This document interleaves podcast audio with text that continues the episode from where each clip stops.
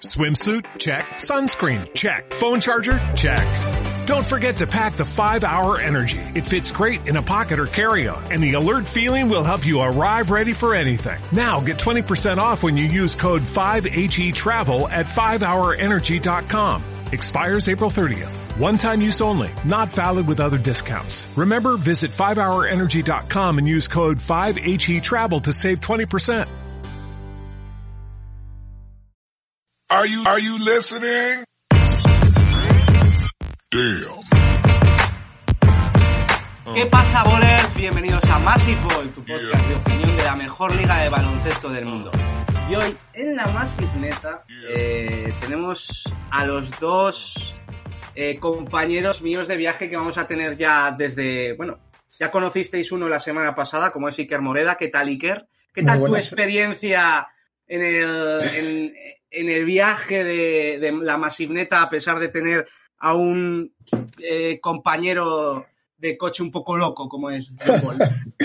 Sí, sí, conductor peligroso a los volantes, pero una experiencia muy buena, me la pasé muy bien, eh, con muchísimo ritmo, que normalmente a lo que estoy acostumbrado lo hacemos a un ritmo mucho más pausado y demás, cuando estamos también contigo en, Sí. en los podcasts de Soy Nix, y me moló bastante, me lo pasé muy bien, sí, sí, de verdad. Y ha vuelto de vacaciones, ha vuelto la calma después de que John Ball nos intentara romper el coche, la ha arreglado. Y tenemos aquí a José Minovo que va a poner un poquito de, cordura a todo lo que está pasando con Kevin Durant, ¿no, José? Sí, hombre, espero. Espero por fin dar mi opinión sobre. Porque habrá gente que se lo pensará, ¿no? Gente de la. Digamos que ya está en el grupo.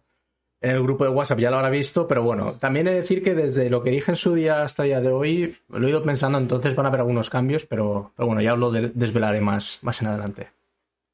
Y aquí vuestro hoster, eh, Sergio Ochoa, que os va a comentar la ruta de hoy. Lo primero vamos a hablar del otro gran tema, porque si ya se ha hablado de Kevin Durant, hay que hablar de Donovan Mitchell otra vez, porque ha salido reportes por parte de Utah de que hay hasta 11 equipos interesados en Donovan Mitchell.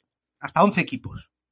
Que los vamos a ir desgranando uno por uno y lo que nos parece todo, porque yo tengo la, opinión muy clara del caso Mitchell. Luego vamos a hablar, como hemos adelantado antes, José me va a dar sus duras declaraciones respecto a Kevin Durant.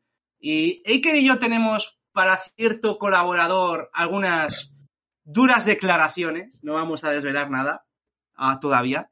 Y luego, pues tema de actualidad, eh, se acerca el europeo y Españita, nuestra Españita, ha dado la lista de los 15 que van a estar en los partidos previos al europeo y también el fichaje de Juan Chornán Gómez por los Raptors, que bueno, eh, al fin y al cabo teníamos dudas de si iba a quedarse en la NBA, ¿no? Pues parece que al menos se va a quedar, aunque hay que comentarlo eh, pieza por pieza ese, esa firma porque tiene sus pequeños detalles. Bueno chicos, no sé qué os parece la rutita de hoy, más relajada, eh, gente más centrada, no con un puto loco como John Bola de volante. Yo creo que podemos, podemos llevarlo bien o no. Sí, sí, yo con tal de. Mientras no esté John Ball, todo, todo es paz y tranquilidad, así que. Ay, ay, hay que darle a- al acelerador con calma que, que está cara, que está caro el fuel estos días. Sí.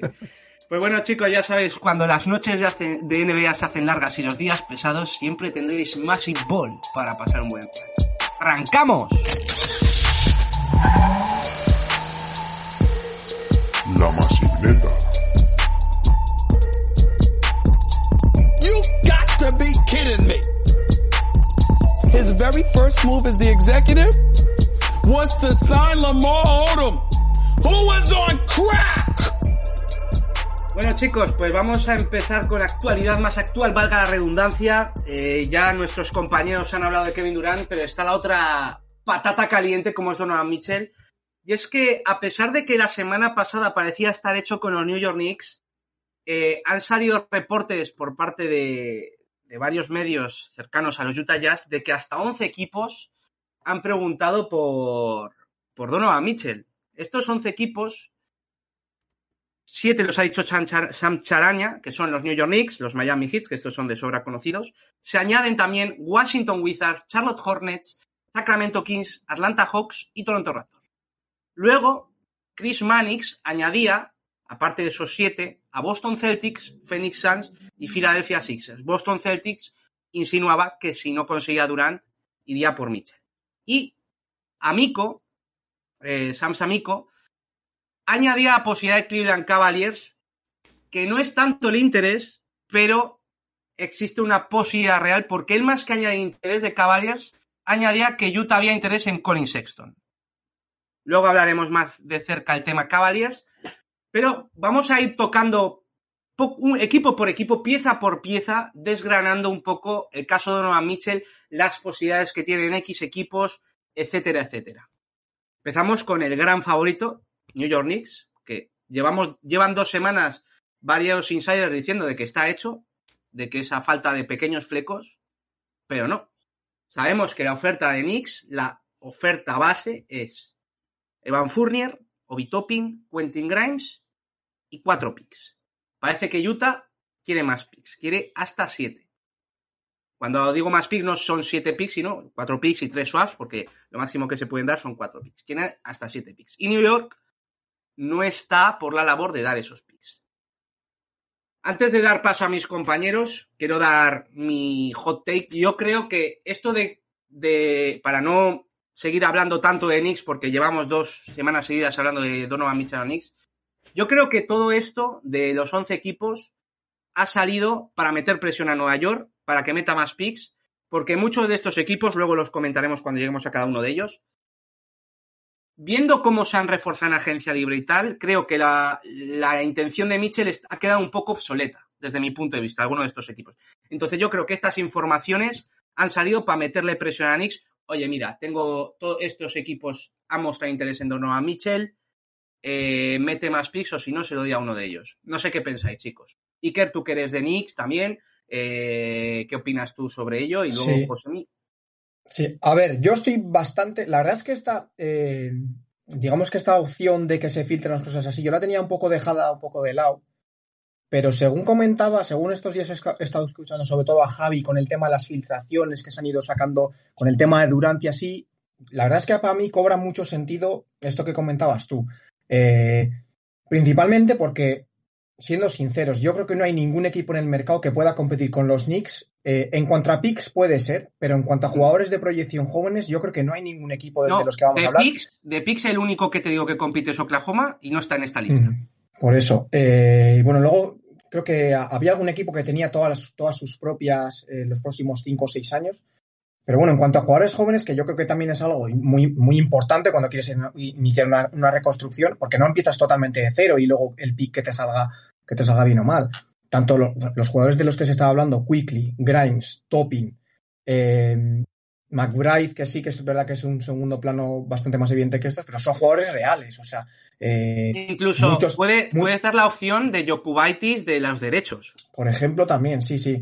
Eh, yo creo que no hay ningún equipo que tenga jugadores tan, tan jóvenes eh, muy bien proyectados. A ver, yo también tiro un poco aquí, no soy objetivo. Yo con un topping veo un jugador, eh, tampoco voy a decir ahora mismo futuro All-Star, pero veo un muy buen jugador con minutos en la NBA. Quickly es una realidad, es un muy buen jugador. Grimes eh, es una delicia verle, es verdad que no tiene ese perfil eh, tan, tan anotador como tienen los otros dos, pero es un jugador de rol, puede ser un jugador de rol tremendo. En un equipo campeón sería ideal un, Dan- un Danny Green, que le hemos visto muy buen rendimiento tanto en San Antonio como, como, como en Toronto. Entonces, yo, sinceramente, que ahora salgan tantos equipos, hay muchos encima que no lo veo para nada, intentando competir en un trade por Donovan Mitchell. Eh, siendo totalmente opinión, creo que va más tirada por el tema de intentar forzarlo ya o intentar poner a los Knicks nerviosos y, que, un poco encarecerlo ante la falta de oferta que otra cosa. Eh, yo creo que está muy bien tirada la que comentabas tú, Sergio, sinceramente. Y en cuanto a picks, también los Knicks es que tienen sus propias, también tienen mucho pick de primera ronda eh, de Detroit y de Houston eh, este año y de Washington. O sea, este año pondrían, podrían dar Y tres Dallas. al año que viene. Y Dallas, sí, sí. Tienen la de Detroit, la de Houston, la, eh, la de Washington y la de Dallas. A- además de la propia, que es la que la- evidentemente es la que más valor tiene. Y el año que viene también. Creo que se van hasta cuatro. Además de la propia, tienen otra de Dallas, otra de Detroit, Y otra de Houston y otra de. Washington. Eh, no. Vale. Bueno, Milwaukee. No, no, Salió en la, de, en la de los famosos traspasos de encasquetar a Kemba, puede ser, ¿eh? Puede ser, puede ser. Sí. Bueno, José, ¿y tú qué opinas de Donovan Mitchell a los Knicks? ¿Tú cómo has estado de vacaciones? No has comentado el tema Mitchell a Knicks, que estaba muy cerca. ¿Tú cómo lo ves? ¿Cómo ves el tema Mitchell? A mí me, me parece que, que, lo habéis dejado bastante claro en el sentido de que es una acción para, al fin y al cabo, que la firma se acelere. Yo, yo creo que la, de lo, por lo que parten de ventaja los Knicks en cuanto a, a, este, a este trade, es que a mí me da la sensación al menos de que el único fleco que queda son los picks, ¿no? Yo creo que tienen ya bastante claro que los jugadores que van a ser traspasados, que habéis mencionado. Entonces yo mmm, entiendo que a lo mejor el, el acuerdo puede estar cerca, pero ese tira y afloja que está, yo creo que sobre todo viene por Ainge, que está exigiendo más de los que los Knicks, de lo que los Knicks quiere dar, es lo que está haciendo que al final tenga que forzar la maquinaria por otro lado y lo que habéis comentado, yo creo que al fin y al cabo que aparezcan esto, esta cantidad de equipos y además es un, a mí me da la sensación un poco que es, quitando el siguiente que hablaremos que es Miami, es como ponerte una venda en los ojos y tirar tres o cuatro dardos y decir, pues mira, estos equipos, ¿no? Hay algunos que no, no me cuadran. Entonces yo creo que es eso, que faltan muy poquitos flecos para cerrarlo y lo único que están intentando es adelantar la firma lo antes posible al gusto de Danny ni más ni menos. Sí, yo creo que también Danny Ainge busca un poquito, como ha sacado tanto petróleo por Gobert, porque las cosas como se ha sacado muchísimo petróleo por, por Gobert, por Gobert, perdón, yo creo que viendo que todos tenemos claro que Mitchell es mejor jugador que Gobert y tiene más valor, a priori, pues buscará todavía sacar más de lo que ha sacado por Gobert. Yo creo que igual está forzando tanto la máquina Danny Ainge pensando en ese sentido, en que he sacado todo esto que he sacado en cuanto a picks por Gobert, pues por, por Mitchell quiero mínimo eso o más. Yo creo que va un poquito por ahí el tema de meterle presión a los Knicks, chicos. No sé qué opináis. Sí, yo creo que también, además lo que no, lo que a mí un poco se me escapa de las manos es el tema de eh, que sobre todo lo que un poco faltaba por convencer y demás, por cerrar, digamos, era el tema picks, ¿no? Que Ainge quería más picks, eh, cuando sinceramente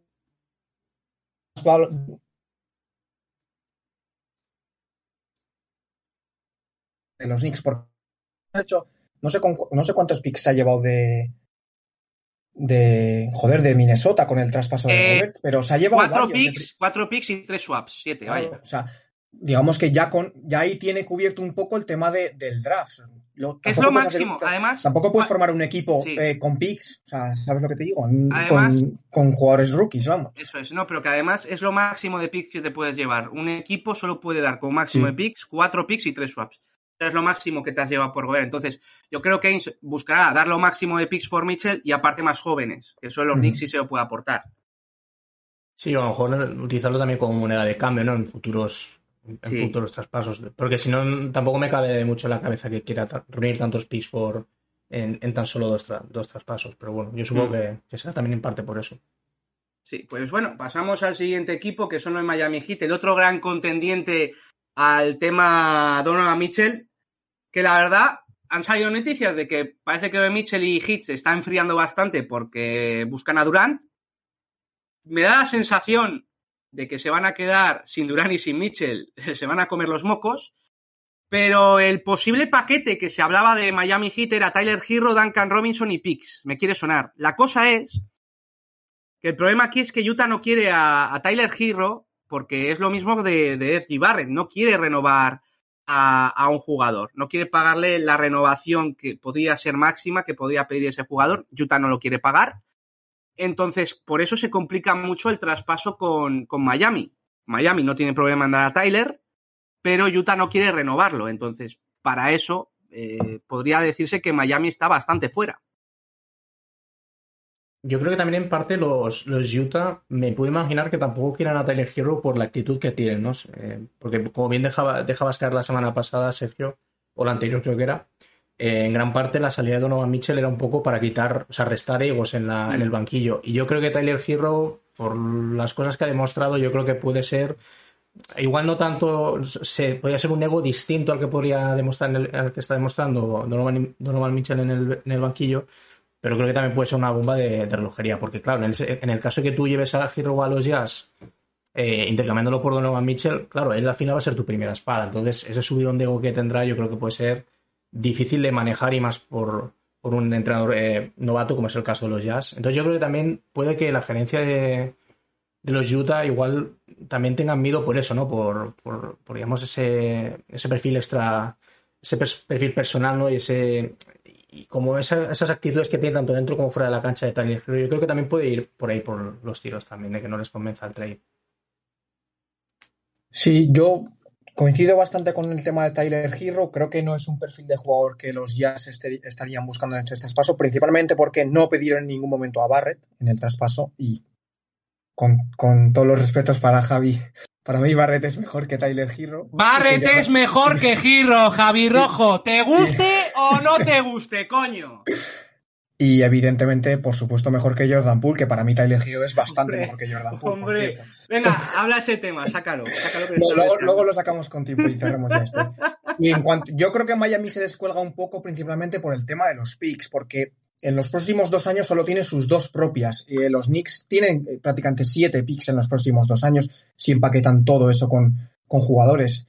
Eh, por eso yo creo que se descuelga bastante. Y además, no sé, no sé vosotros cómo lo veis, pero eh, yo a Jimmy Butters le veo un perfil de dos completo. eh, al 3 es verdad que puede jugar muy bien al 3 porque es muy físico y demás, pero yo no, yo no, no sé, creo que son perfiles muy similares en cuanto a estilo de juego y creo que eh, habiendo lo que hay en el mercado, sobre todo con el tema Durant, ahora ah, he visto que en el grupo ha pasado Javi, que los Knicks, eh, o sea, que, que, lo- que los Heat están interesados también en, En John Collins. en John Collins, aunque dice Javi que es humo, le creo a él más que a, a las fuentes, pero bueno, eh, creo que son más interesantes ese perfil de jugador, sobre todo viendo el agujero que tienen en el juego interior, que solo está de Bayo, que Donovan Mitchell. Entonces, yo creo que Miami está muy fuera en comparación con los Knicks o con cualquier otro equipo. Sí.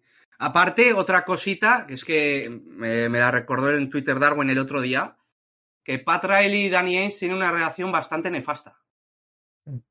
O sea, ¿qué quiero decir con esto? Que a no ser que Pat Riley le ponga todo a Danny Ainge, Danny Ainge priorizará negociar con Leon Rose o con cualquier otro GM que con alguien que se lleve mal, digo yo. Aparte, me da esa sensación, vaya. O tienen la relación eh, Heat-Celtics, ¿no? Sí, claro, será eso, de, Heat de Heat Celtics. Celtics, eso es muy probable. Bueno, es que como curiosidad, que, que lo pensé ayer y fue muy curioso, valga la redundancia. Pat Riley entrenó a los Lakers, a los Knicks, a Miami, que ahora es GM, que son tres Mm. equipos que contra los Celtics se llevan a matar. Sí, sí. Pero bueno. todo. Algo Sí, será. la verdad. y bueno, yo es que ya te digo, yo creo que Miami no tiene. mm, es que, además, eh, decía Javi que, que, que lo que le van a dar a, a- por Durán no se van a dar a Mitchell, porque Durán es mejor que Mitchell, que es una realidad. Pero es que siento que si no tienes nada para dar a Mitchell, tampoco tienes nada para dar a Durán, ¿no? Hombre, el tema es que sí que. Adebayo, vale, Durant, soltar a claro, Adebayo. al, al ser Durant una apuesta, es evidente que te convierte, para mí, en el mejor equipo. No sé si el mejor, pero vamos, eh, top 2 o top 3 eh, del este. La llegada de Durant, puedes pensarte más desprenderte de una, de una de tus mejores piezas. O sea, evidentemente, desprenderte de Adebayo por Mitchell, pues. eh, Yo no lo veo. Pues no lo veo yo para nada. No lo veo para nada. Ah, yo tampoco, la verdad, pero bueno. Eh, bueno, ahora vamos a la lista de cinco equipos random que los ha sacado Charania, que es lo que nos descuadra un poco de esto de, de Noah Mitchell. Va- Vamos a empezar con los Washington Wizards. A ver, sí que es verdad que lo comentamos la semana pasada de que a Bill le prometieron que, que si renovaba iban a hacer lo posible para traer una estrella. Salió la posibilidad de Kevin Durant, era más humo de que había interés de Washington que otra cosa. Y ahora parece que se une el tema Donovan Mitchell. Para empezar, yo el encaje Bill Mitchell me cuesta. Me cuesta. Wall, eh, Wall Bill, y siendo Wall mucho más pasador que Mitchell, bastante más pasador, salieron rebotados. Entonces, con alguien como Donovan Mitchell, que es mucho menos pasador que John Wall, que necesita pelota también, lo veo difícil. Y el paquete que nos proponen los amigos, el amigo Jacobo del cartel de los Jazz, para para The Wizards, para Donovan Mitchell sería Kai Kuzma, Tenias Villa, Vernon Carey, Isaiah Todd, Corey Kispert, Johnny Davis y tres primeras rondas. Sinceramente, si Utah se conforma con eso, son idiotas. Sí, sí. Es Morraya y unos cuantos picks. Mm. Porque me parece demasiado, o sea, me parece excesiva la, la cantidad de jugadores que, que traspasan y, y que dudo mucho que luego Utah les vaya a dar, les vaya a dar, les vaya a dar uso. No, sé, a mí, a mí Wizards me crea dudas, sí que, eh, por lo que decías, ¿no? El encaje con, con Bill. Yo también en su día me costaba ver el encaje entre Westbrook y Bill y dentro de lo que cabe no funcionó mal en el sentido de que al final llegaban al play-in, área, pero, pero se cayeron. Pero, pero no sé, yo tampoco, o sea, me cuesta ver el encaje y me cuesta lo que comentas aún más que, que por esa, digamos, por ese grupo de jugadores más los más esos picks eh, te lo vaya a aceptar. Yo creo que si, si prácticamente por, por Knicks y por Miami están pidiendo jugadores interesantes, yo creo que Wizards no está en esa misma liga para poder ofrecer un jugador que los Jazz te vayan a aceptar. Entonces, yo lo veo prácticamente imposible. Claro, porque el otro jugador que podría ser medianamente interesante es por Zingis, medianamente interesante, que se, me, se me entienda. Pero el tema salarial, yo creo que Utah lo que ha demostrado es que quiere tener cuanto menos salario eh, metido, mejor. Mucho espacio salarial. Y con Porzingis eso no, no puede pasar. Sí, porque te sale prácticamente cromo por cromo, por, Eso es. por Mitchell. O sea, no liberas nada. Sí, sí. A no ser de que, de que metiesen pues jugadores eh, con, bueno, si se quieren desprender de Bogdanovich, que evidentemente eh, en una reconstrucción no te pitan a este jugador, sobre todo siendo Spidey. O Conley. Conley, por supuesto, aunque Conley sí que le queda un segundo año, además de, de la próxima temporada. Eh, o Malik Beasley, que al final también es un jugador interesante, joven, pero yo creo que es el típico perfil de jugador role player en un contender muy interesante que a ellos ahora mismo no les, mm. O sea, no, les puede interesar. Eh, yo lo veo un poco como vosotros. Para mí el tema, el paquete este de jóvenes, sí que es verdad que son muchos jugadores, pero yo creo que ninguno tiene un perfil eh, que le puede interesar a. Igual, igual es Johnny Davis este, igual Johnny Davis que recién drafteado. Es que, para mí, para mí el mejor, el, digamos que el mejor jugador de estos es Kuzma y eso iba ya hemos visto, sí, ya hemos visto lo suficiente de Kuzma como para que los, eh, los Jazz piensen que, que de Kuzma pueden sacar a un jugador de más de 20 puntos por partido. Y no verías, proyecto. Y no verías, entre comillas, bien, que, que Utah aceptara solo para que Kuzma se haga una temporada de la leche, porque se va a tirar todas las bolas, y ahí sacar todavía más valor por él. Puede pasar, ¿eh? Sí, pero te o sea, es jugársela también. No, es jugársela. es desprenderte prácticamente de, de, uno de tus mejores jugadores en los últimos años por un ICC de Kuzma.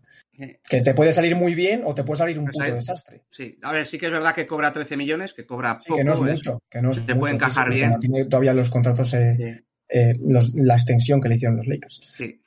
Pero eh, respecto a Wizards, es que no sé cómo veis porque nos estamos eh, hablando de paquete sobre todo, pero un encaje Mitchell Bill a mí me cuesta muchísimo.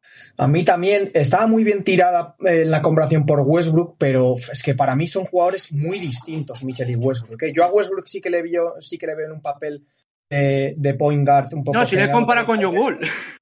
Ah, por sí, no, de Westbrook era, yo. Sí. sí, sí. Pero bueno, con John Wall creo que creo que es, estamos un poco en las mismas. Para mí se parecen más John Wall y Westbrook eso que Mitchell a, ambos. estoy de acuerdo totalmente, sí. Mm. Siendo todavía Wall aún más pasador que Westbrook, pero es que, es que Mitchell no la suelta ni, ni por esas. Bueno, pues vamos al siguiente equipo. Tú, Iker, me habías dicho que te habías preparado algún trade para alguno de estos equipos. Cuando lleguemos a esos equipos, dímelo, ¿eh? Vale, sí, sí. Siguiente es Charlotte Hornets, que a mí este, me Parece, este me parece muy, buen, muy bien tirada. Yo también tengo otro de estos. Que la verdad, eh, viendo que con lo del caso Bridges no se han movido nada, están paralizados en esta agencia libre y básicamente han perdido porque Bridges, vamos a ver qué pasa, pero, pero si no lo renuevas por el tema de la cárcel y tal, eh, pierdes tu segunda mejor tu segunda espada Monster Harrell, por el tema también de la marihuana, que lo van a detener, pierdes un jugador que te, desde el banquillo te da mínimo 12-15 puntos. No has reforzado nada, tienes un entrenador como Clifford que no era ni siquiera tu, tu segunda opción, porque tu primera opción era Atkinson y la segunda parecía que iba a ser de Antonio, al final te quedaste con Clifford. Entonces, Charlotte tiene, ha tenido una agencia libre muy mala, pero no por su culpa, sino por mala suerte. Entonces, este movimiento le puede revitalizar bien. El Donovan Mitchell Lamelo, creo que lo puedo ver por la faceta generadora para los demás de Lamelo Ball.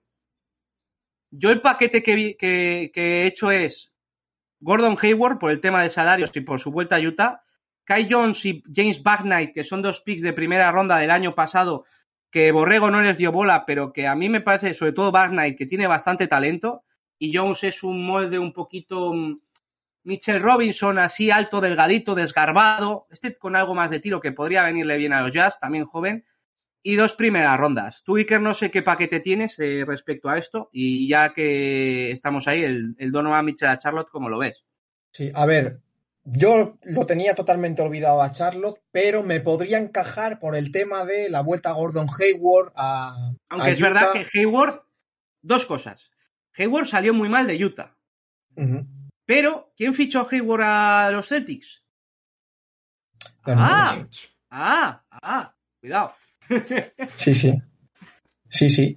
Eh, yo es por el, por el tema de un poco la, la historia de amor esta que podría surgirse con Hayward, también porque Hayward creo que después de la explosión de la Melo y el proyecto este nuevo que, sa- que salió a posteriori de su traspaso a, a los Hornets, creo que se ha quedado un poco más apartado en un poco el plan de, de la franquicia y tampoco le hemos visto, sobre todo por tema lesiones y demás, tampoco le hemos visto eh, a muy buen nivel o digamos que de manera constante eh, en Charlotte y no sé, yo creo que un poco su etapa pues podría estar un poco acabada. Y bueno, los paquetes que me saldrían, evidentemente a pelo, un Mitchell por Hayward es imposible, porque Donovan Mitchell tiene muchísimo más valor ahora mismo.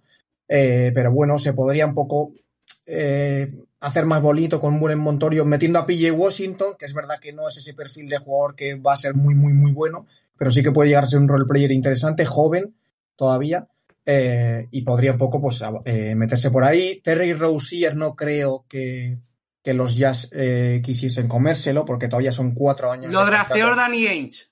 Pues mira, también es verdad, no, no había caído, pero bueno, o sea, lo positivo de, de, Rozier es que son cuatro años. A ver, tiene un contrato caro, eh, más de 20 millones por año, pero bueno, si consiguen deshacerse de Conley y demás, creo que, bueno, es evidente que yo prefiero a, a Rozier a- eh, antes que a Conley. Sobre todo en, el, en un papel de reconstrucción total, que es lo que vamos a ver en los Jazz, ¿no? En esta temporada, los Mm. próximos, los próximos años. Eh, no sé, yo creo que estaría un poco tirada por ahí, por el tema de eh, el cambio de cromos un poco Hayward Mitchell y luego he mirado las rondas que tiene que tiene Charlotte y tiene dos primeras rondas para el 2023, la propia, que es la que más valor tiene evidentemente, y una de que le llegó vía Denver, eh, una de Denver y en 2024 también tiene la propia, que tiene mucho valor y tiene también otra de Denver, o sea, tienen cuatro picks de primera ronda para los próximos dos años. Eh, ya en 2025 tendrían la propia y creo que otras dos más. Eh, se podría tirar por ahí, aún así, yo creo que esta oferta se quedaría muy lejos de, sobre todo en tema jugadores, tanto de Quickly, Grimes, eh, Topping y todo lo que puede ofrecer los Knicks en, en esta parte. Pero ya te digo, para mí es mejor que la que podría dar eh, eh, Miami, sobre todo por el tema picks, que Miami no tiene, no tiene tantos. Y, y bueno, evidentemente a Washington es que a Washington no- ni lo cuento. O sea, Ya está, cual. Mm. Yo, yo creo que sobre todo la, digamos, la incursión en esta lista de, de Hornets, a mí hay dos, dos elementos que me llaman la atención y que en parte sí que me creo que digamos haya cierto interés y puede haber cierta ofensiva a la hora de hacer un- una oferta. La primera es que al fin y al cabo lo que ha contado Sergio, ¿no? Eh, Charlotte es- en, este, en este mercado de, de verano no prácticamente no se ha movido muy bien y los pocos movimientos que han habido han sido prácticamente involuntarios y no, no han sido para su beneficio. Entonces no me extrañaría que como golpe a la mesa, ¿no? Dar un golpe a la mesa y decir, pues vamos a hacer algo por lo que, digamos, eh, removamos algo, ¿no? Produzcamos un, pequeño seísmo. Y me cabe en la cabeza. Lo que pasa es que lo que no me termina de convencer, que esta es la segunda parte, es que sí que al contrario que como habéis mencionado, no tanto Hit como Knicks, sí que el conjunto de jugadores que te da eh, no llegan a. No hay ninguno que llegue, llegue obviamente al nivel de, Donovan Mitchell, pero sabes que es talento que puede ser que en uno, dos, tres años sí que explote y puede generarte un buen nivel. Sin embargo, en caso de Hornets, eh, si el paquete en sí es Hayward, eh, claro, Hayward ya es un jugador que mm, tiene muchas lesiones. Este año se ha vuelto a repetir que ha acabado la temporada lesionado y no ha podido, digamos, ayudar a la postemporada, o la, poquita postemporada que ha tenido Hornets. Entonces, eso es un poco lo que menos me convence, ¿no? Que, a los jugadores que puede estar previstos de dar los Hornets, mm, no sé yo, no, no me encaja que los Jazz sí que vean como una explosión a muy corto plazo y pueden decir, bueno, pues igual este año tanqueamos o, o- no hacemos nada y ya vendrá el, el fruto en dos, tres años, ¿no? A diferencia de Knicks y Heat, creo que Hornets no tiene esos jugadores. Sí, yo creo que en plan valores jóvenes, para mí Knight y Jones. Lo de Washington lo puedo comprar, aunque viendo que tendrías que renovarle el contrato, igual Utah dice que no. Y viendo que Knight y Jones empezarían como sophomores esta temporada, les quedarían otros dos, este y otros dos años de contrato más. Y son para probar. Al final siguen teniendo buen cartel a pesar de que su primer año no les dieran muchas oportunidades. Pero yo sí creo que Charlo tiene mejor paquete que, que Wizards. No, con Miami no, para mí Giro es, es una realidad y esto y lo que te Sí, puede sí. ofrecer Charlotte no, pero eh, me parece flojo. Pasamos al siguiente equipo, que son los Sacramento Kings, que aquí voy a entrar yo. Yo creo que cuando he dicho lo de que estas informaciones eh, de Utah, de que hay equipos que me parecen un poco un poco sacados de contexto de que sí había antes interés y ahora no, eran por este Sacramento y por el siguiente Atlanta. Porque sí que es verdad que en Sacramento, cuando estaban con lo del pick 4 a cuestas, de qué hacer con él, si moverlo y tal, sí sonó la posibilidad de traspasarlo por una estrella, se habló, yo creo que se habló más de Gobert que de Mitchell, pero sí existía esa posibilidad. Yo creo que ahora con el drafteo de Murray se, evita esa posibilidad. Eh, sí que es verdad que Murray creo que es el, el objeto de traspaso eh, del diamante, ¿no? El, la pieza más, la pieza clave de este traspaso, que sería Murray, Davion Mitchell, Harrison Barnes por tema salarial y varios picks. Pero yo no lo veo por la confianza que le han dado desde el principio a Murray, que desde, desde su recruitment, eh, en, su, en, su, en su entreno, después de entreno, se fue a cenar con Sabonis y Fox, que fueron estrellas. Que aparte, Sacramento no tiene tantos picks suyos propios, porque para el de traspaso de Werther dieron un pick protegido, pero dieron un pick. Y que viendo lo que ha pasado con lo que pasó de Halliburton y por Sabonis y tal, quedado una muy mala imagen de Sacramento, en ese sentido, aparte de todo lo que tiene, pero una más, de que no cuida bien a sus jóvenes, y a un recién drafteado que no lo has probado, lo traspasas, todavía tienes peor imagen. Aparte, el encaje con Fox es lo mismo de Billy y Mitchell en Washington, que no les veo pegando ni con cola, y que Sacramento jugaría sin aleros, porque Harrison Barnes tiene que entrar por salarios, el otro alero es Keegan Murray y no tienes aleros. Entonces, yo personalmente no lo veo, a pesar de que me gusta Mitchell y molaría bastante, pero no lo veo personalmente. Eh, voy yo. Sí, sí. Dale, A dale. ver, dale. porque estoy aquí con, con las tablas, un poco haciendo cábalas por tema salarial. Evidentemente, Harrison Barnes tiene que entrar sí o sí. Creo que encima eh, es una buena operación la salida de Harrison Barnes, sobre todo con la llegada de, de Sabonis. Tú sabrás más, pero a mí son jugadores. Yo es que veo a Sabonis que necesita mucho espacio por dentro, sobre todo cuando quiere jugar dentro, o sea, Sí. fuera dentro. Y Harrison Barnes es todo lo contrario, ¿no? Es un jugador que es exterior, pero necesita mucha influencia por zona interior porque no tienen, digamos, que tanto rango de tiro, no los veo un poco compatibles. Entonces, creo que es por esto ideal, pero a mí me cuesta lo que has dicho tú, eh, que metan a Murray después de la Summer League que hemos visto de él, y Davion Mitchell, que es verdad que empezó muy bien y luego se ha ido un poco desinflando, pero uf, a mí me cuesta bastante por, por... Donovan Mitchell es un muy buen jugador, pero creo que con Daron Fox, con la confianza que le han dado a él en el tema de la extensión por el máximo, eh, y la llegada de Huerta, porque al final Huerta sí que es un jugador para jugar de uno o dos, o sea, no, Y Monk, es un jugador, y Malik Monk, por cierto, sí, sí. Eh, creo que las posiciones de, de point guard y shooting guard creo que están muy, muy, muy saturadas como para meter a Mitchell y tener que desplazar eh, pues tanto a tanto a Davion Mitchell o a Fox a menos minutos, a Malik Monk a menos minutos, eh, no sé, no lo veo, a Werther que cobra más de 15 millones creo, ya desde el primer año, lo veo complicado, no sé. Eh, es verdad que por tema picks, eh, por lo que estoy viendo aquí, tampoco pueden competir mucho y creo que ahí se descuelga un poco eh, con, otros, con otras ofertas de equipos porque si no veo mal, Sergio, solo tenéis las propias de los próximos 4 o 5 años, 2003 propia, 2004 Sí. propia, 2005 propia, porque las han ido, las de dos- en 2004, en 2024, 2025 y 2026 teníais eh, tres picks de primera ronda, pero que se han ido en el trade de, de Kevin Werther. Eh, no sé, no lo veo. Para mí sería una apuesta muy arriesgada de Sacramento para ganar y para intentar ganar a medio, a corto medio plazo. sí. Eh, pero creo que el proyecto que tienen con estos jóvenes creo que es lo suficientemente interesante como para meterse ahora en un acelerón eh, tan, tan, tan, no sé, tan drástico, ¿no? No, no, no termino de verlo. Yo sí, tampoco. yo opino lo mismo, que prácticamente con los movimientos que han hecho previos a este, que, que se daría, yo creo que ahora mismo los Kings lo, ten- lo que tienen que hacer es ya eh, entrenar y, y, digamos, con lo que han formado, ver cómo funciona. Yo ahora mismo no creo que no deberían de meterse en ningún berenjenal de, hacer intercambios y, y traerse a nadie. No, yo creo que lo que deben de hacer es, con lo que tienen, probar cómo funciona, que yo creo que las incorporaciones que han hecho dan pie ¿no? a, a confiar en que pueda salir algo, algo bueno esta temporada y ver si funciona o no. No ahora mismo buscar hacer otro cambio. Yo creo que con lo que han llegado a hacer ahora mismo este verano, yo creo que no deberían de moverse más. Sí, yo pienso lo mismo.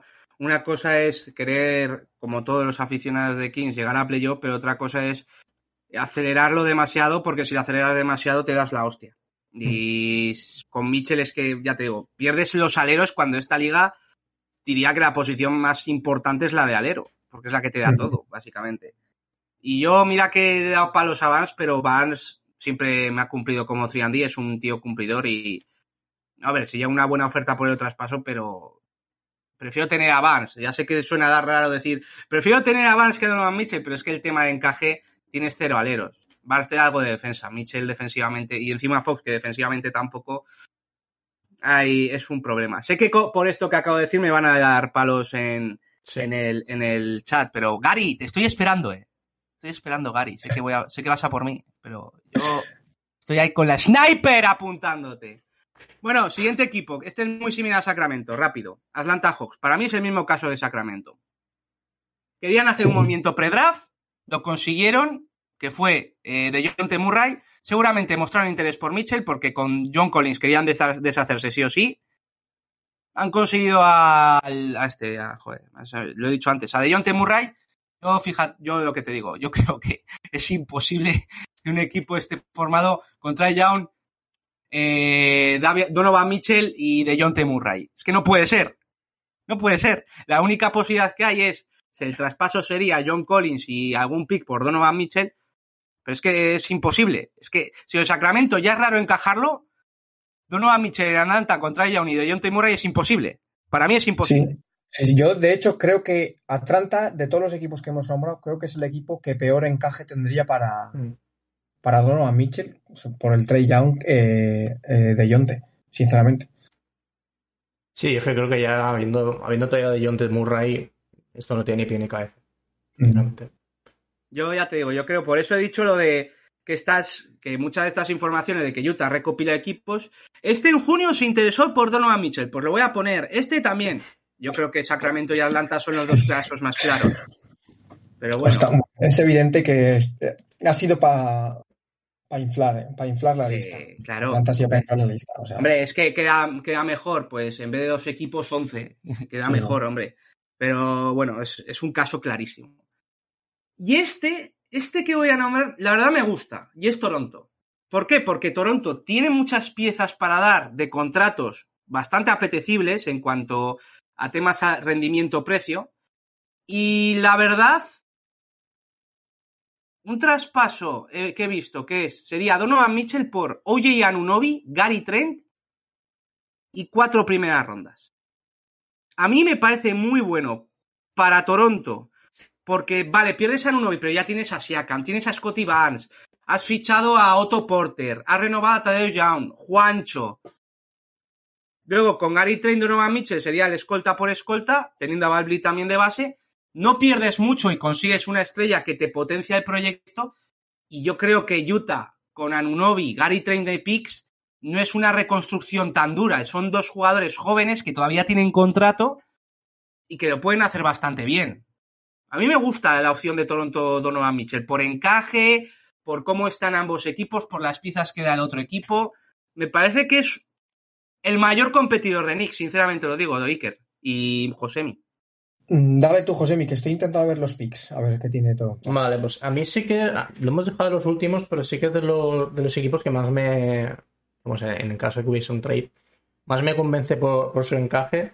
Y ahora que lo estabas comentando, Sergio, tampoco me parecería mal el- las incorporaciones que tendría Utah, porque por un lado tienes una. Oye, eh, Anunobi a mí, por perfil, me recuerda un poquito, digamos, a lo que podría ser, no sé, en otros equipos como, como Bitopin, pero incluso un poco, Mm. pero ya digamos más madurado, ¿no? Entonces, y obviamente son, son juegos diferentes, pero me refiero en cuanto a, a nivel, ¿no? De lo, de lo que te Sí. puede dar y, y- de lo que puede aportar al, al equipo. Sí, eh, Anunobi es una realidad. Sabes que mínimo te va a dar lo que te está dando en Toronto. Y luego Gary Trent, en cuanto llegó a, a Raptors, creo que empezó a, a, despu- a despuntar bastante. No, juraría que hizo como casi tres o cuatro partidos seguidos de, de más de 40 o 50 Sí, sí. puntos, o así salteados, ¿no? O sea, quiero decir que la, la explosión que hizo anotadora cuando, cuando tuvo el, el trade con Norman Power fue bastante, fue bastante llamativo.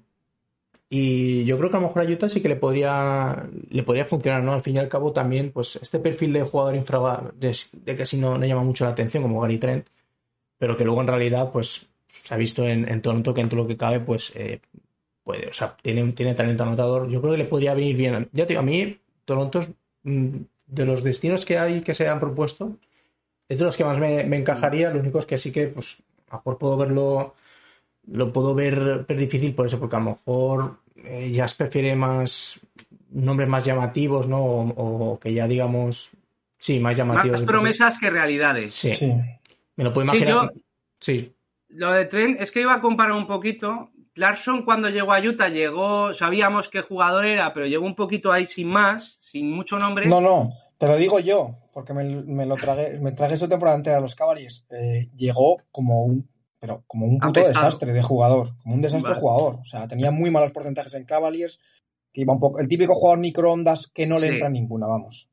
Y lo que quería decir con esto es que Gary Trent es mucho mejor que Clarkson, pero llega ahí como de tapado. Si Clarkson en Mm. Utah ha rendido como ha rendido, que ha sido sexto, hombre, le ha hecho muy bien, Gary Trent creo que puede hacer todavía más. ¿eh? Yo creo que Clarkson es bastante mejor que Gary Trent, ¿eh? Mentira. No, no, no, no, no, no, no, es, no, no, es un no, perfil de jugador No, distinto. no. Yo, le veo, más cosas a Clarkson que a. Yo le veo muchas más cosas a Gary Trent, defensivamente sobre todo.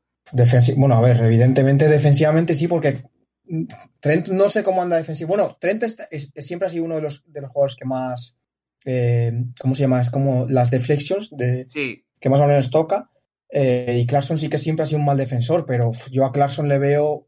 Le veo unos handles muchísimo mejores, mucho más penetrador, más desequilibrante en uno contra uno que Trent, que sobre todo destaca por el tema del tiro, saber crearse sus propios tiros, pero siempre desde, desde el tiro suspensión, ¿no? Más que en penetración. Eh, no sé, son perfiles distintos, ¿eh? Para mí es que Gary Trent esta temporada se ha sacado el rabo, así yo lo digo mal, dicho mal y pronto. A ver, Eh, no, no, desde- dilo así, año- dilo desde así, la- dilo así. Sí. Desde la burbuja, desde la burbuja que dio una explosión tremenda en la burbuja ya, eh, es- tiene un nivel pero excelso. O sea, como tenga el partido, bueno, a los Knicks nos ha clavado varias. Va de esto, lo sabe muy bien porque siempre lo, lo hemos comentado que es un jugador que siempre, que siempre se le ha clavado bastante a los Knicks.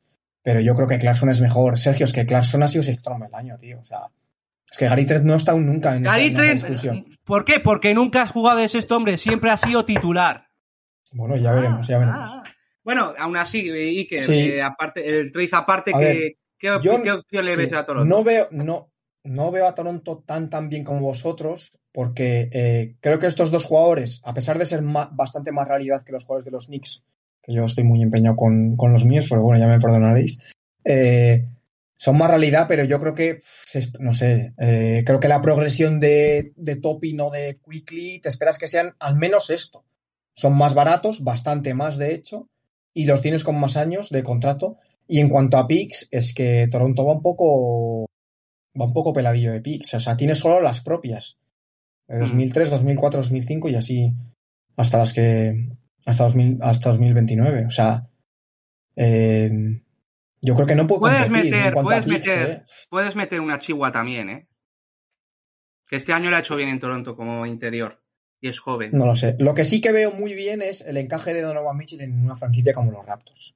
Sí. Creo que un Donovan Mitchell, Van Vliet por fuera, creo que sí que son dos jugadores que se pueden complementar mucho. A pesar de que Van Vliet siempre ha jugado de dos, creo que sí que puedes un poco compartir esa carga de, de subir el balón y de esa carga de desgaste que, que te ejerce el subir el balón y demás. Creo que sí que se puede compartir en- entre estos dos jugadores. Pero creo que, no sé, eh, muy poco le tendrían que ofrecer los demás para que los Jazz se tirasen por esta, eh, por esta opción. Pero bueno, o sea, no está mal tirada. Es, para mí, es, evidentemente, es mejor que, que la de Sacramento, Sergio, que, No, sí, y, que, y que otras que hemos comentado. No, después, yo creo que de después, después de la de Knicks es la mejor. Sí, es que para mí sí, es sí. hasta mejor que la de Miami, ¿eh? Es que Lo digo en serio. Yo, yo con ¿Anunobi o Girro? ¿Anunobi o Girro? Yo Tyler tío. Ah, yo Anunobi. Yo, yo Girro Tyler también. Hero. Es que estoy un por saco, eh. Me quedo solo. Sí, Mira que tengo unas cosas ser- a Girro, güey, pero. sí. Puede ser porque. Es que Tyler Hero es un jugador de estos que te entran por los ojos, tío. Que luego no, no estás valorando realmente lo que es, ¿no? Los facts de Tyler Es Hero. que, es que. Iker, me vas a Entra matar. ojos. Me Y vas a matar. Y Anunobi es un jugador eh, con menos movimientos vistosos, menos Sí. plástico, más tronquito en, en sentido de movimientos más, más duros, más de juego al poste, no es tan espectacular. Y pff, es que a mí Tyler Hero me entró por los ojos desde el primer día y, y, y lo, vamos, yo lo pongo por encima de él. Bueno, creo que puede ser mejor que Anunobi, vamos. A ver, sí, pero yo ahora mismo, es que yo ahora mismo pongo a Anunobi al lado de Barreto por encima. Ahora mismo. Hola, Barret Sergio, tiene por más. favor. que Sergio, Barret no tiene más digas potencial. Que No me Barret digas tiene más esto, potencial, echa el freno- sí. Echa el freno de mano, tío. Que me-. Anunobi va a ser un Chris Middleton, eh. Uf, mucho muy arriba te estás viniendo. No, no, no. Defiende que flipas y ha mejorado mucho el triple. Yo lo creo en serio, pero bueno. Ya veo que nadie me compra la idea, así que vamos a pasar rápido. A ver, estos son los, los que ha dicho Charania. Luego Chris Manning, Mannix, que es, eh, debe tener bastante buena relación con, con Danny Ainge y su entorno. Solo tú, Josemi, lo sabrás mejor, pero lo que han dicho es que es un periodista que tiene bastante relación con Danny Ainge. Mm. Estos tres los voy a querer hacer rápido porque no tienen mucha chicha. Ha comentado que los Boston Celtics, Phoenix Suns y Philadelphia 76ers están interesados en Donovan Mitchell. Boston Celtics ha puesto que está interesado en Donovan Mitchell si Durant no sale. ¿Por qué lo quiero comentar rápido? Porque me parece imposible que lo consigan, básicamente. Boston Celtics, ¿qué va a dar? ¿A Jalen Brown? Ni de coña, para eso te quedas coña, a Jalen no. Brown. Phoenix Suns, ¿qué va a dar? Ayton. Ayton no lo puede mover hasta enero. Y, y Donovan Mitchell con Chris Paul y, y Devin Booker es el mismo problema que hemos comentado con Atlanta, pero peor porque Devin Booker y Chris Paul son mejores que Trae Young y, y de John T. Murray. Entonces, ¿qué va a ser? Donovan Mitchell sexto hombre o poner a Donovan Mitchell de alero, yo no lo veo. Y Philadelphia 76ers, bueno, Tobias Harris, Tyrese Maxi podría ser, el, el Mitchell Harden, mm, no sé si lo veo del todo, pero creo que de picks van bastante capados por el traspaso de Harden, entonces lo veo, los veo a los tres fuera de la pelea, no sé qué pensáis vosotros. Nada, ha sido por añadir nombres y, está. El de Boston Celtics no tiene, no tiene sentido, y menos por lo que comentas. ¿no? Si no sale Durant, mm, igual piensan en Donovan Mitchell. Es que no, es que prácticamente por lo que vas a dar, por lo que te vas a quitar de la, de la plantilla Boston Celtics, no sé hasta qué. te- Aquí, aquí la pregunta es, si eres Boston, ¿das a Jalen Brown por Donovan Mitchell? Yo no, Yo ni, de- ni loco. O sea, ni no. de coña. Sabiendo, sabiendo hasta, hasta, hasta dónde ha llegado a día de hoy Jalen Brown Claro, yo ni en- de en coña. el equipo y lo que puede dar, yo no me aventuro a quitármelo para traerte a, a Donovan Mitchell. Yo ni de coña.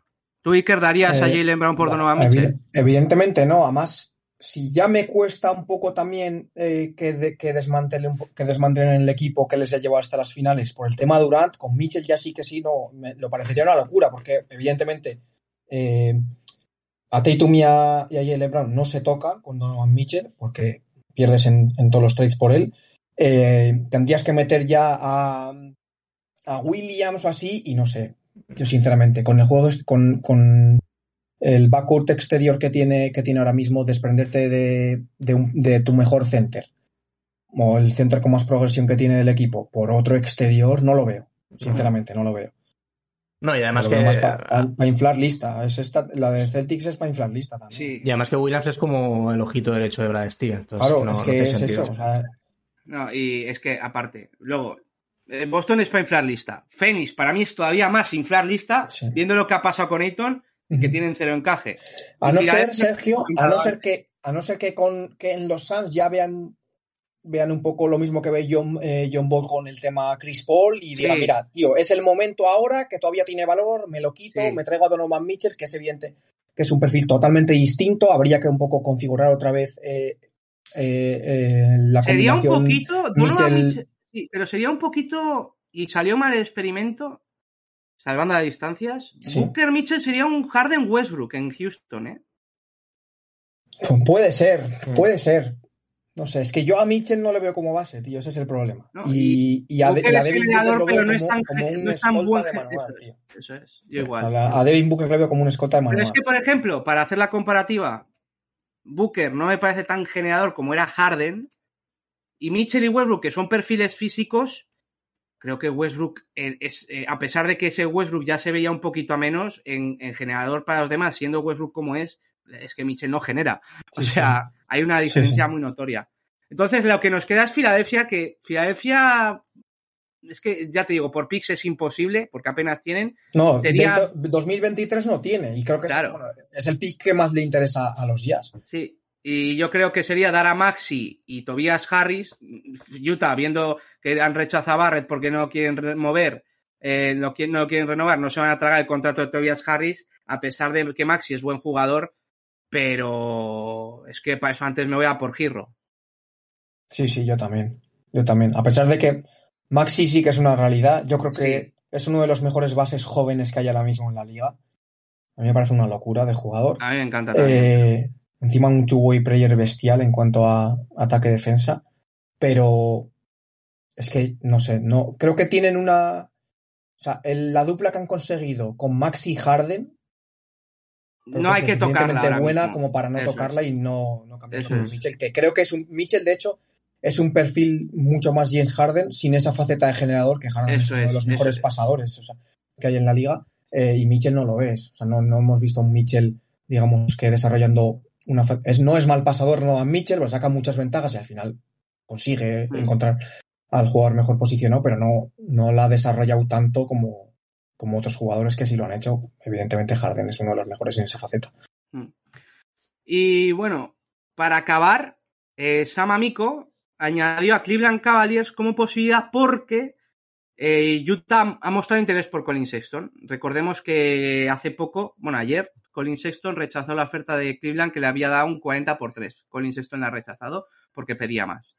Entonces, así un poco haciendo teorías conspiranoicas y tal, decía de meter un paquete a Colin Sexton y otros dos jugadores para tema salarial para que, eh, viendo que el interés de Utah por Sexton es bastante real, y que Cleveland se llevara a Donovan Mitchell.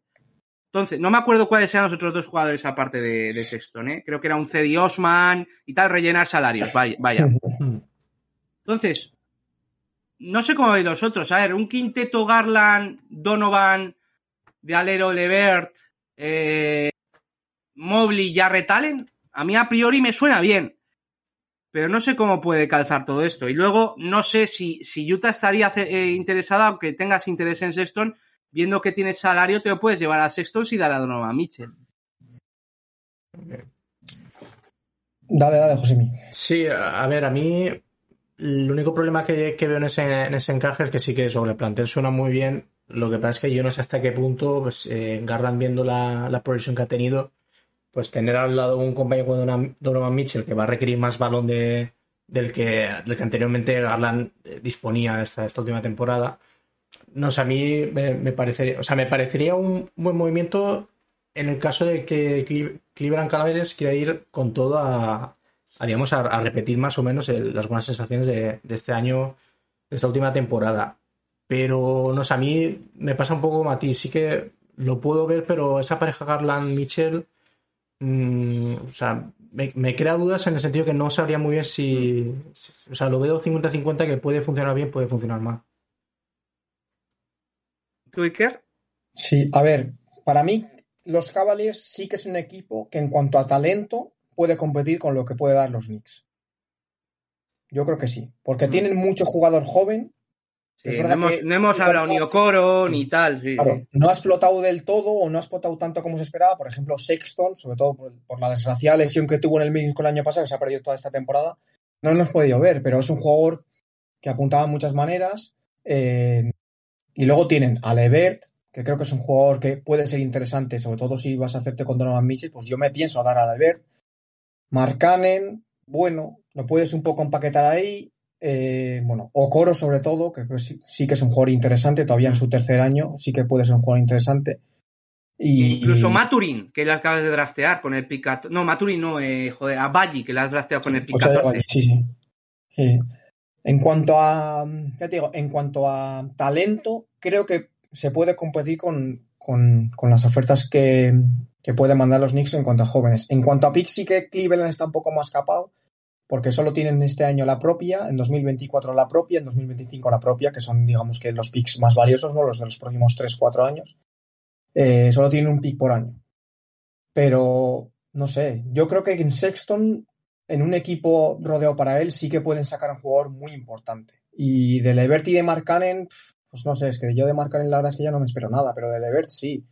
La pena es que Levert es Spiring y en año de contrato gordo, pues bueno, los Jazz sí que le pueden ofrecer dinero. Y no sé, como comentabas tú, Sergio, los Jazz lo único, lo último que van a querer es com- comprometer mucho dinero a largo plazo para tener más, movilidad, ¿no? Pero bueno, yo sí que creo que tienen, tienen jugadores interesantes con los que, con los que sí que podrían hacer un paquete interesante para, para los Jazz. Vamos a hacer una rápida para- y cambiamos de tema y descansamos un poquito.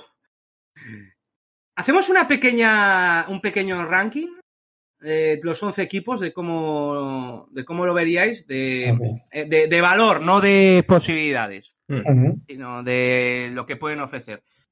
Yo primero pongo a los Knicks, segundo pongo a Toronto, tercero pongo a Cleveland, cuarto, y aquí es que me entran las dudas, ¿eh? igual te digo cuarto pongo a Charlotte, quinto Sacramento, sexto Wizards y los demás nada, porque es que ni Filadelfia, ni Phoenix, ni Boston, ni Atlanta. Bueno, claro, me he dejado Miami, es verdad. Primero Nueva York, perdón. Segundo Toronto. Tercero Cleveland. Cuarto. Te voy a decir. Te voy a decir. Charlotte, quinto Miami, sexto Sacramento y séptimo Wizards. Y los demás no les doy nada. Ujú. Yo es que la mía es muy parecida a la tuya. Bueno, creo que en los primeros vamos a coincidir, yo creo que Todos. y la mayoría de la gente. Mm. Eh, para mí los Knicks no soy objetivo, pero creo que están por encima porque es el equipo que más picks tiene y aquí sí que no soy totalmente objetivo. Eh, los jugadores jóvenes tienen más valor que los, que los del resto, sobre todo porque tiene, puede dar más el resto, ¿no? Eh, luego pondría a los Cavaliers, por lo que acabamos de comentar ahora de los jóvenes. Tercero, yo creo que... tercero yo pongo a Miami, porque Tyler Hero para mí es muy, mucho jugador. Eh, a Hornets y a Sacramento los pongo a la par. Creo que el paquete de Sacramento puede ser mejor, porque son más, evidentemente es más joven que... Es que lo de, lo de Hayward solo es por la, esto de la relación esta de amor, que tampoco creemos que va a ser muy de amor. Narrativas. Sí, por narrativa. Y luego ya los pongo todos. Bueno, y so- To- Toronto dejado, dejar- ¿eh? dejaría. Eso es, Toronto por delante de Charlotte y, Vale, y por y delante Sacramento. Sacramento. Sí. Pero luego ya los últimos, ya te digo, Suns, Celtics y Sixers no. Y Atlanta también igual. Y Atlanta no sé. tampoco. Eso es. Bueno, y Washington ni lo cuento, ¿eh? Pero Washington Es que al Villa Tonko, Lo de Washington que es una Villa- basura inmunda. ¿Qué haces? tío? Es que- Tú, José, mírale tú. Yo voy a ser un poco cortarrollos, voy a decir primero Knicks, segundo Miami Heat y voy a incluir eh, tercero y cuarto Raptors y Cavaliers porque son los que más me han convencido y el resto es que no voy a calentarme ni la cabeza para ponerlos Normal. porque es que no van- porque es que es, es humo, entonces para eso no voy a Ojalá gastar- sea Washington. Ojalá sea Washington, man. entonces para eso no voy a gastar mis neuronas, así que el resto da igual.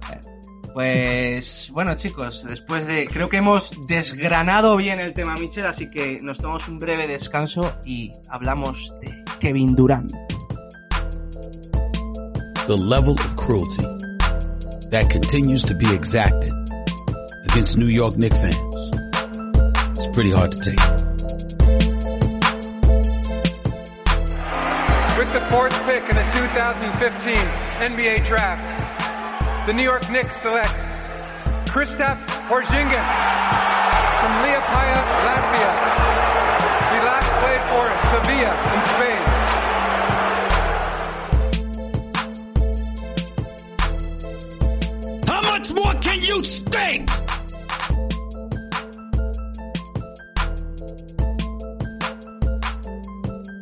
Bueno, pues volvemos para hablar un poquito de Kevin Durant, que ya sabéis todo lo que pasa de Boston, etcétera, etcétera. El famoso podcast del miércoles que hubo muchas llamas. Pero es que aquí tenemos un céltico cabreado que ha estado de vacaciones, está todo de chill, tranquilo, tomando el sol ahí en Valencia, eh, caipiriña, cocaína, un poquito de todo, ¿no? Pero se enteró que sonaba Durán Cetis y dijo, "Buah, qué asco, me vuelvo de mis vacaciones, tengo que decir, tengo que decir mis pensamientos. Así que, Josemi, el micro es tuyo. Bueno, primero decir que vaya mierda de vacaciones y la paso en mi propia ciudad, ¿no? Pero Eso es verdad también. bueno, estaba, estaba en Italia cuando me pilló la, la noticia. Eh, nada, yo sobre el tema Durant, sí de decir, para, para aquellos que, que sepan lo que dije en su día, ¿no? Que hablé en el grupo de WhatsApp y demás. Eh, mis, primeras, mis primeros comentarios, mi discurso era bastante incendiario, ¿no? O sea, incluso yo estaba cabreado. Y, y si alguno le trastoqué un poco le, o y le hice sentir ofendido, le pido Que disculpas. se joda. No, no, no, no, no, no, no, que se joda. Hombre, Pero bueno, yo es que ya te digo. deja eh, de ser tan tibio, Josemi. Te voy a pero- impregnar. Voy, a, voy a sacar sangre a Darwin, le voy a hacer esto de la sangre, le pincho ahí, te voy a inyectar a ti. No, pero vamos a ver, entenderlo. Yo he sido desde siempre del Valencia, entonces yo todos los veranos siempre sé que hay culebrones con jugadores del Valencia, entonces eh, a mí que los toquen siempre me ha cabreado. Entonces este tema que hay Dura- Durant es algo que a mí en su día me cabreó. ¿Por qué? Porque es, yo creo que desde una perspectiva objetiva todo el mundo tiene que entender que el trade por Durant, el equipo que quiera llevárselo mm, va a tener que prácticamente, prácticamente hacer media reconstrucción de lo que ya tenían, al menos en su roster, su roster inicial. Entonces, a mí el tema de Boston no, no me cabe la, o sea, no me cabe la, la- no me cabe en la cabeza, o sea, no, no lo entiendo. Sí que lo entendería si fuese dos temporadas atrás, ¿no? Cuando los propios Nets de Durán te eliminan con un 4-1 y dices, ostras, eh, este bloque ya está a punto de, ya caducarse, ¿no? Es decir, este bloque formado por, por los Jays y, Smart mm, no, no puede dar más de sí, ¿no? Entonces ahí hubiese entendido este movimiento, pero cuando de repente llegas, te planteas la temporada de que es un now or never y llegas hasta las finales de, de la NBA, no entiendo ahora qué tiene cabida. O sea, puedo entender que hayan equipos como los Suns que vayan a por Durant, porque al fin y al cabo a los Suns le ha pasado lo que le puede pasar a los Celtics este año, ¿no? De que llegas a las finales y luego caes estrepitosamente, más luego una crisis eh, con tema de Ayton versus Monty Williams, puedo entenderlo. Puedo entender también el caso de Miami, ¿no? Que mm, pues, al final eh, confiaban en un proyecto con, con Hero y, y Duncan Robinson que han funcionado y les, y les puede salir bastante mejor quitárselo y traerte a Durant. Pero los Celtics es que no tiene sentido. Y, más cuando mm, algo que ha quedado muy claro, ah, sobre todo cuando acabó la temporada, es que casi todos coincidíamos en que se había sentado una base de, un equipo que fácilmente en los próximos años te puede ganar un anillo. Entonces lo que no entiendo es este cambio de prácticamente, en un principio, quitarte a, a Jalen Brown y a White. Que es una cosa que no entiendo, porque se acabó la temporada y todos coincidimos en que había que potenciar lo que había más, mm, sumar al banquillo. Porque se vio, porque prácticamente los últimos partidos contra los Warriors, los únicos que tenías en el banquillo eran eh, Grant Williams y Derrick White, que estaban físicamente destrozados. Entonces lo que no entiendo es cómo, dando tú más de lo que vas a recibir en cuanto a jugadores, en cuanto a, a activos, vas a salir ganando, por mucho que seas Kevin, Kevin. Yo, yo- puedo entender, en su día me- me- no entendía muy bien el encaje. Poco a poco lo puedo ver más, aunque no me termina a mí de, de- de convencer de, de todo. No, no me termina de convencer juntar a, a Tatum y, y Durant. Y eso es algo que yo estoy muy de acuerdo contigo con lo que decías, Ochoa. A mí mm, el trade si fuese por, por, por- con Tatum en lugar de Brown me cabe más en la cabeza por, por temas de encaje. Sí, quedará Tatum.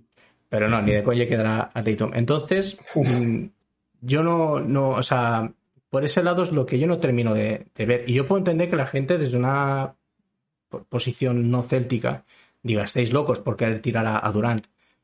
Pero no sé, yo creo que en otras situaciones pasa, habría pasado lo mismo. Eh, a día de hoy los Suns también se, habiendo llegado a la final, cambiarían gran parte del, equipo por tras a Durant. Yo creo que no, porque confiarían en el año siguiente a hacer algo, que no lo han hecho, como pasó en su día con, con los Miami, como bien explicó Javi Rojo, de que estaban enamorados con, con Hero y con lo que pueden llegar a hacer y no han llegado a, a, digamos, a otra final de la NBA. Entonces ese es mi punto de vista. Quiero decir, yo, yo creo que los Boston Celtics a día de hoy tienen el beneplácito de no tocar nada y ver si el año que viene funciona o no, que fácilmente te pueden funcionar. Pero ojo, también, también te puede, tampoco te puede funcionar Kevin Durant, porque por muy Kevin Durant que seas, no es sinónimo de ganar un anillo. Y nos ha visto este año, que este año sí ha empezado Kevin Durant como candidato a, al MVP esta, esta última temporada, pero después de la lesión, eh, la final de temporada tampoco es que él marcara muchas diferencias. Hasta hubo un, partido contra los Hornets, recuerdo, que con, Irving, eh, haciendo los dos creo más de 30 puntos, ni consiguieron ganar y no encima tan barrido. Quiero decir que creo que, creo que esta, última, esta, última este último tramo de temporada también de Durant lo tenemos muy poco olvidado, ¿no? Creo que eh, aún estamos un poco cegados por el Durant de, de, de, los Bucks en los playoffs y creo que no, no tengo muy presente tampoco esta última temporada. Entonces, por ahí van mis tiros. Mm, yo creo que ahora mismo los Celtics deberían de seguir con lo que han, con lo que acabaron, no tenían que hacer ningún movimiento tan, tan esto, tan, tan rocambolesco, ¿no? E intentar cambiar de repente todo. Y ya está, o ese, es mi punto de partida en cuanto a esto.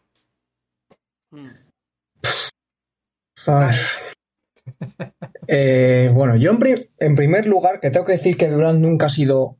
Eh, nunca ha sido uno de mis jugadores favoritos, por todo el tema de las narrativas y demás, pero. Eh, en cuanto a que Durant no es sinónimo de ganar ya, a ver, es que no todo es. O sea, evidentemente ningún jugador te, te da el anillo asegurado, pero Durante es, es uno de esos jugadores que te planta un equipo en final de conferencia sin parpadear. Lo de este año eh, es injustificable que se hayan comido un 4-0 contra los Celtics. Los Celtics llegaron muy bien a playoff. Eh, para mí también, evidentemente, fue una sorpresa, yo creo que para todos, pero sinceramente, o sea, recordar, el, recordar la serie playoff el año pasado contra Milwaukee, es que estaba literalmente solo, estuvo, estuvo a 3 centímetros de meter un triple en un Game 7 para, para, para, meterse en final de conferencia. O sea, fue final. Sí, sí, en final de conferencia. la final de conferencia fue, fue contra los Hawks. O sea, mm. y Atlanta lo, lo hubiesen barrido. Y estaba literalmente solo. O sea, literalmente solo. De hecho, es que me estaba buscando aquí la plantilla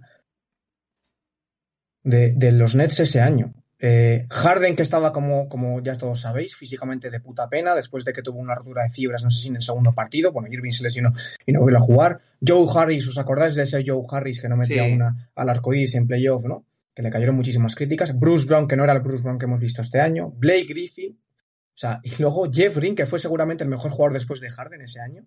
Eh, Shamet y Claxton, que, jugó, que jugaba 10 segundos. Y me acordaba que Shamet estaba en los Nets. Sí, sí. ¿eh? Shamet luego se fue en el. Eh, no sé si fue directamente traspaso o agencia libre. Pero bueno, o sea, estaba solo. Durante es un jugador que lo metes en un equipo hecho ya, como, como, como los Celtics.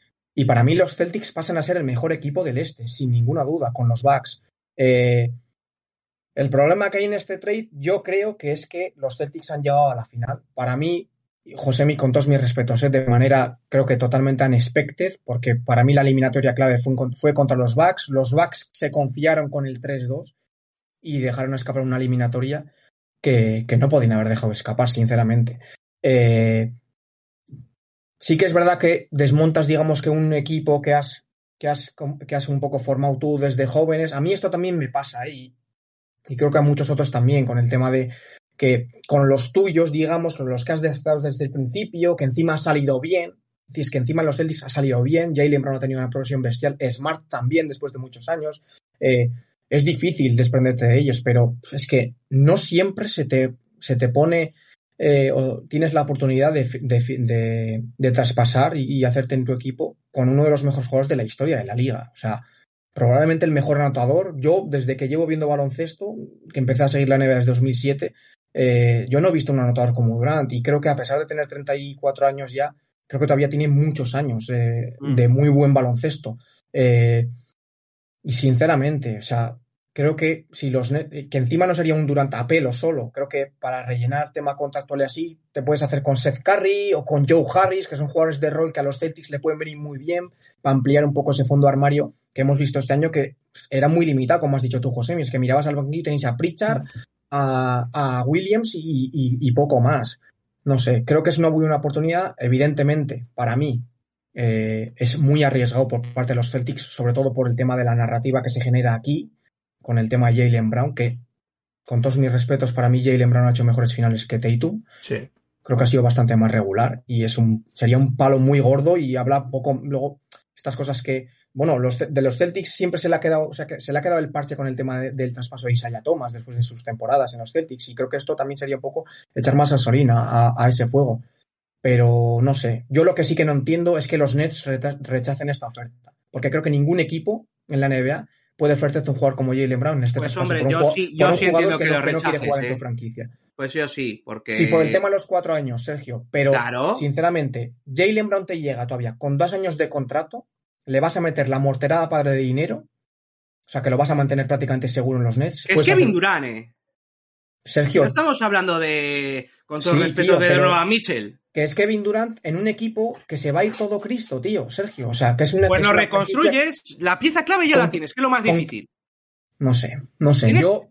Tienes a A mí, Ben me, a mí me también, has- ¿eh? a- Sí, Ben Simmons- Es que Ben Simmons también es una moneda al aire, Sergio, no sé.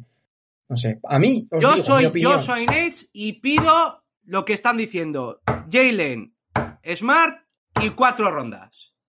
Y si Boston dice no, normal que diga Boston, que se jodan. Hombre, es que, es que parece que ahora llegamos a un punto, es que hay que malvender a Kevin Durant. Pero, ¿de quién estamos hablando?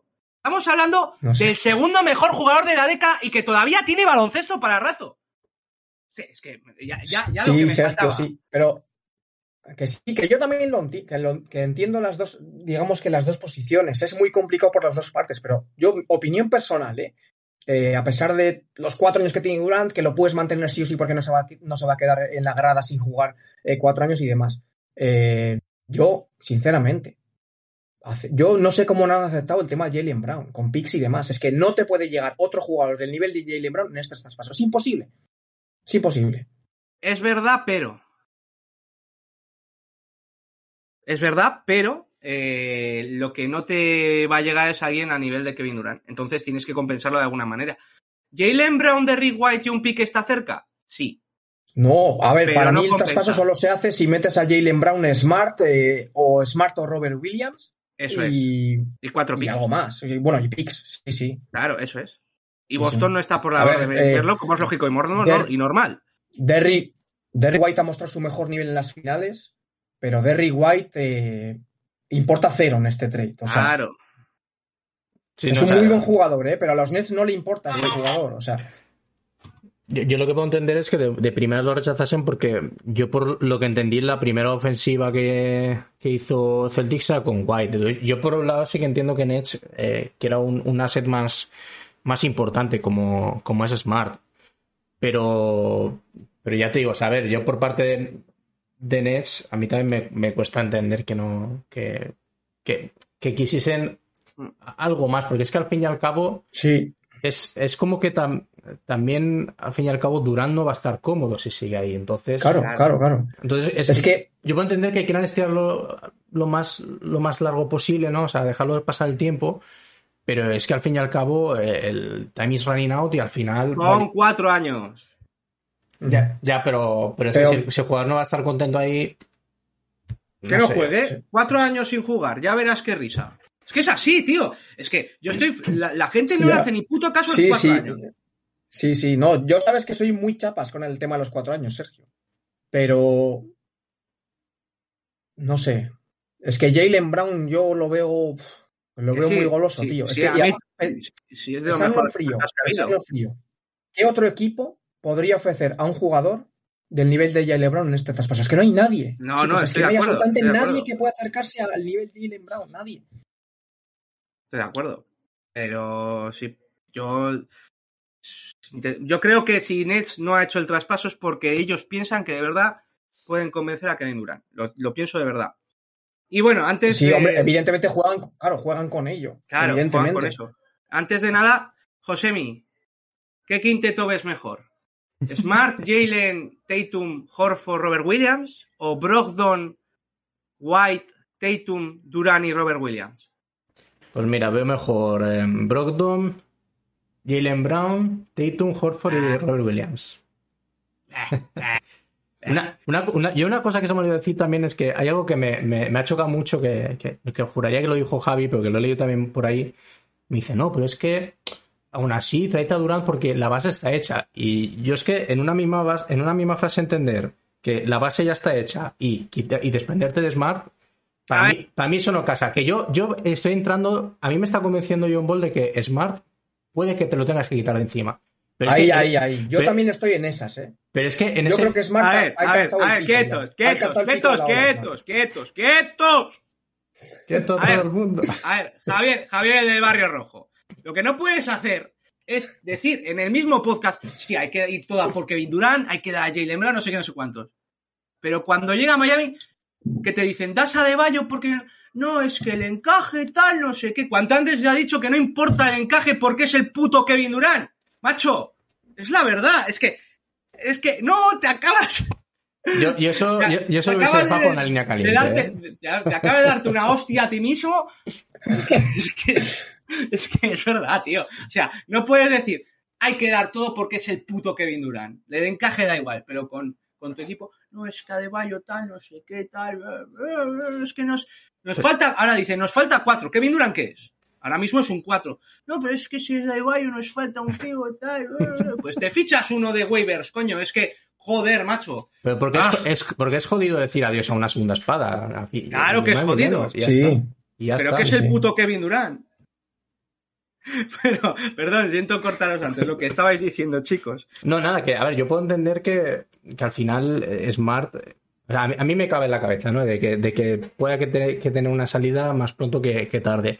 Pero que también, es que también en ese vestuario yo creo que, que el peso de Smart en ese vestuario es muy similar al que, por ejemplo, los Warriors tienen con Damon Green, porque al fin y al cabo Sí. Damon Green no es la pieza clave en el equipo, pero al final Sí, el, sí. que, el, el que Estoy de acuerdo. el que, digamos, el que tiene los galones en el vestuario es, es este. Y Tatum ha demostrado que no tiene, no tiene actitud para Sí, tener sí. esos galones. Es un tío muy, y no muy, tranquilo, va muy, Sí. va a su rollo.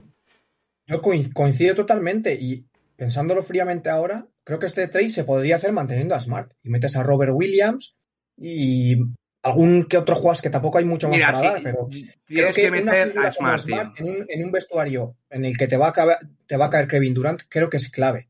Y lo- los Celtics, si, si quisiesen hacer este, este traspaso, creo que, vamos, ese sería ideal. Sobre todo por, por el tema de lo que va saliendo de Durant, allá por donde va, ¿no? Con Yo personalmente creo que es- y un poco de stopper.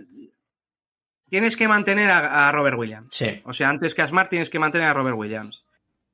Personalmente. Yo, no eh, sé, mira, hay- ha dicho, ha- dijo John Ball en el vídeo que Ainge se quiere hacer quitarse dos pájaros de un tiro por el tema de Smart y de imagen y tal. Voy a añadir una más. He dicho Ainge, ¿no? Quería decir Stevens. Lo que tiene que Mm. hacer Stevens es quitarse a Grant Williams, te quita su renovación, es eh, para Nets buena pieza porque ha demostrado su valor y tal, y te evitas de pagarle el dinero que te va a pedir, y creo que es una pieza que a Nets le puede interesar.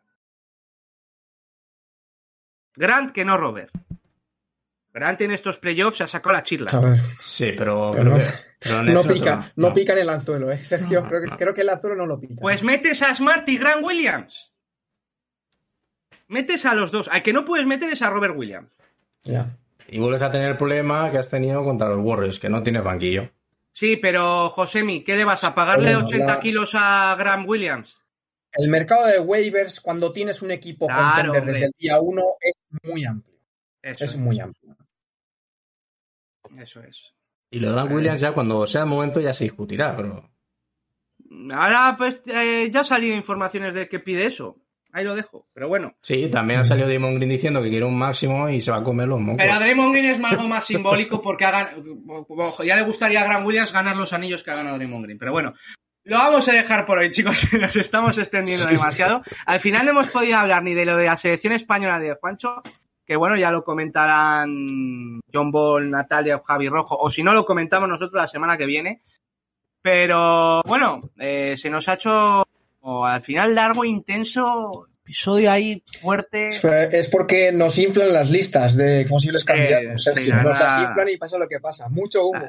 Es que son los, los mormones son como son. Son como son. Son mormones y son unos aburridos que les gusta inflar listas, pero bueno. Bueno, Josemi, eh, di tu frase, haz todo el spam que te gusta hacer. Pues nada, eh, si queréis colaborar con nosotros, eh, bien podéis hacerlo pues compartiéndolos tanto estos podcasts como también cualquier contenido que se hace en redes sociales, a través de Instagram o de, o de Twitter para darnos a conocer a aquellas personas que no nos conozcan y quieran saber de, de, NBA amplio y, con fundamento.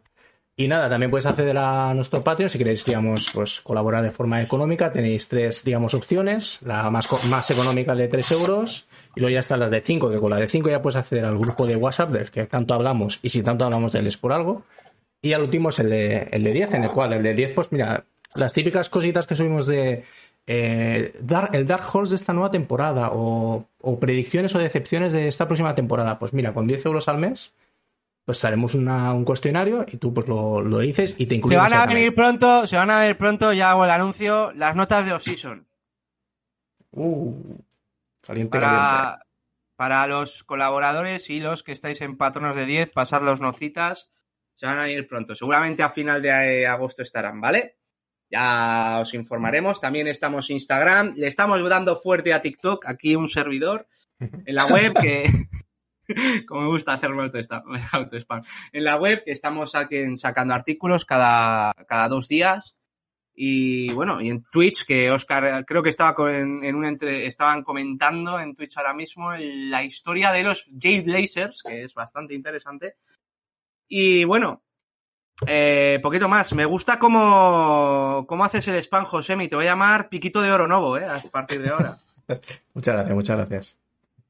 Así que, bueno, dejamos por ahí. Primero despedir a mis compañeros, Iker Moreda. ¿Qué tal? ¿Qué tal todo? Espero que hayas tenido un buen programa. Sí, sí, muy bien, muy buen programa. Y ahora voy a, voy a seguir dándole, ahora a echar unas canastillas, que tengo entrenamiento. Y tú, Josemi, bueno, eh, tu vuelta al ruedo, ¿qué, te, ¿qué tal todo? ¿Bien? Pues yo, eh, vamos. Un poco quemado con lo de Durán. No, no, era algo que tenía que sacarlo de dentro, así que se agradece. pues lo vamos a dejar por hoy y nos vemos la semana que viene. Chao.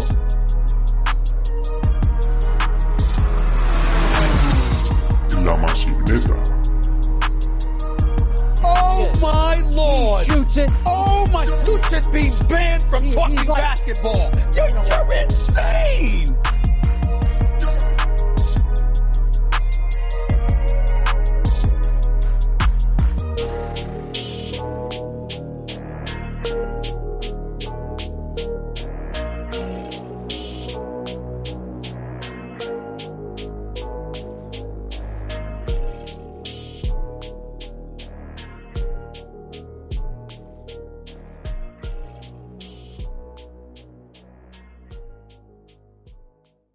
When you drive a vehicle so reliable it's backed by a 10-year, 100,000-mile limited warranty, you stop thinking about what you can't do and start doing what you never thought possible. Visit your local Kia dealer today to see what you're capable of in a vehicle that inspires confidence around every corner.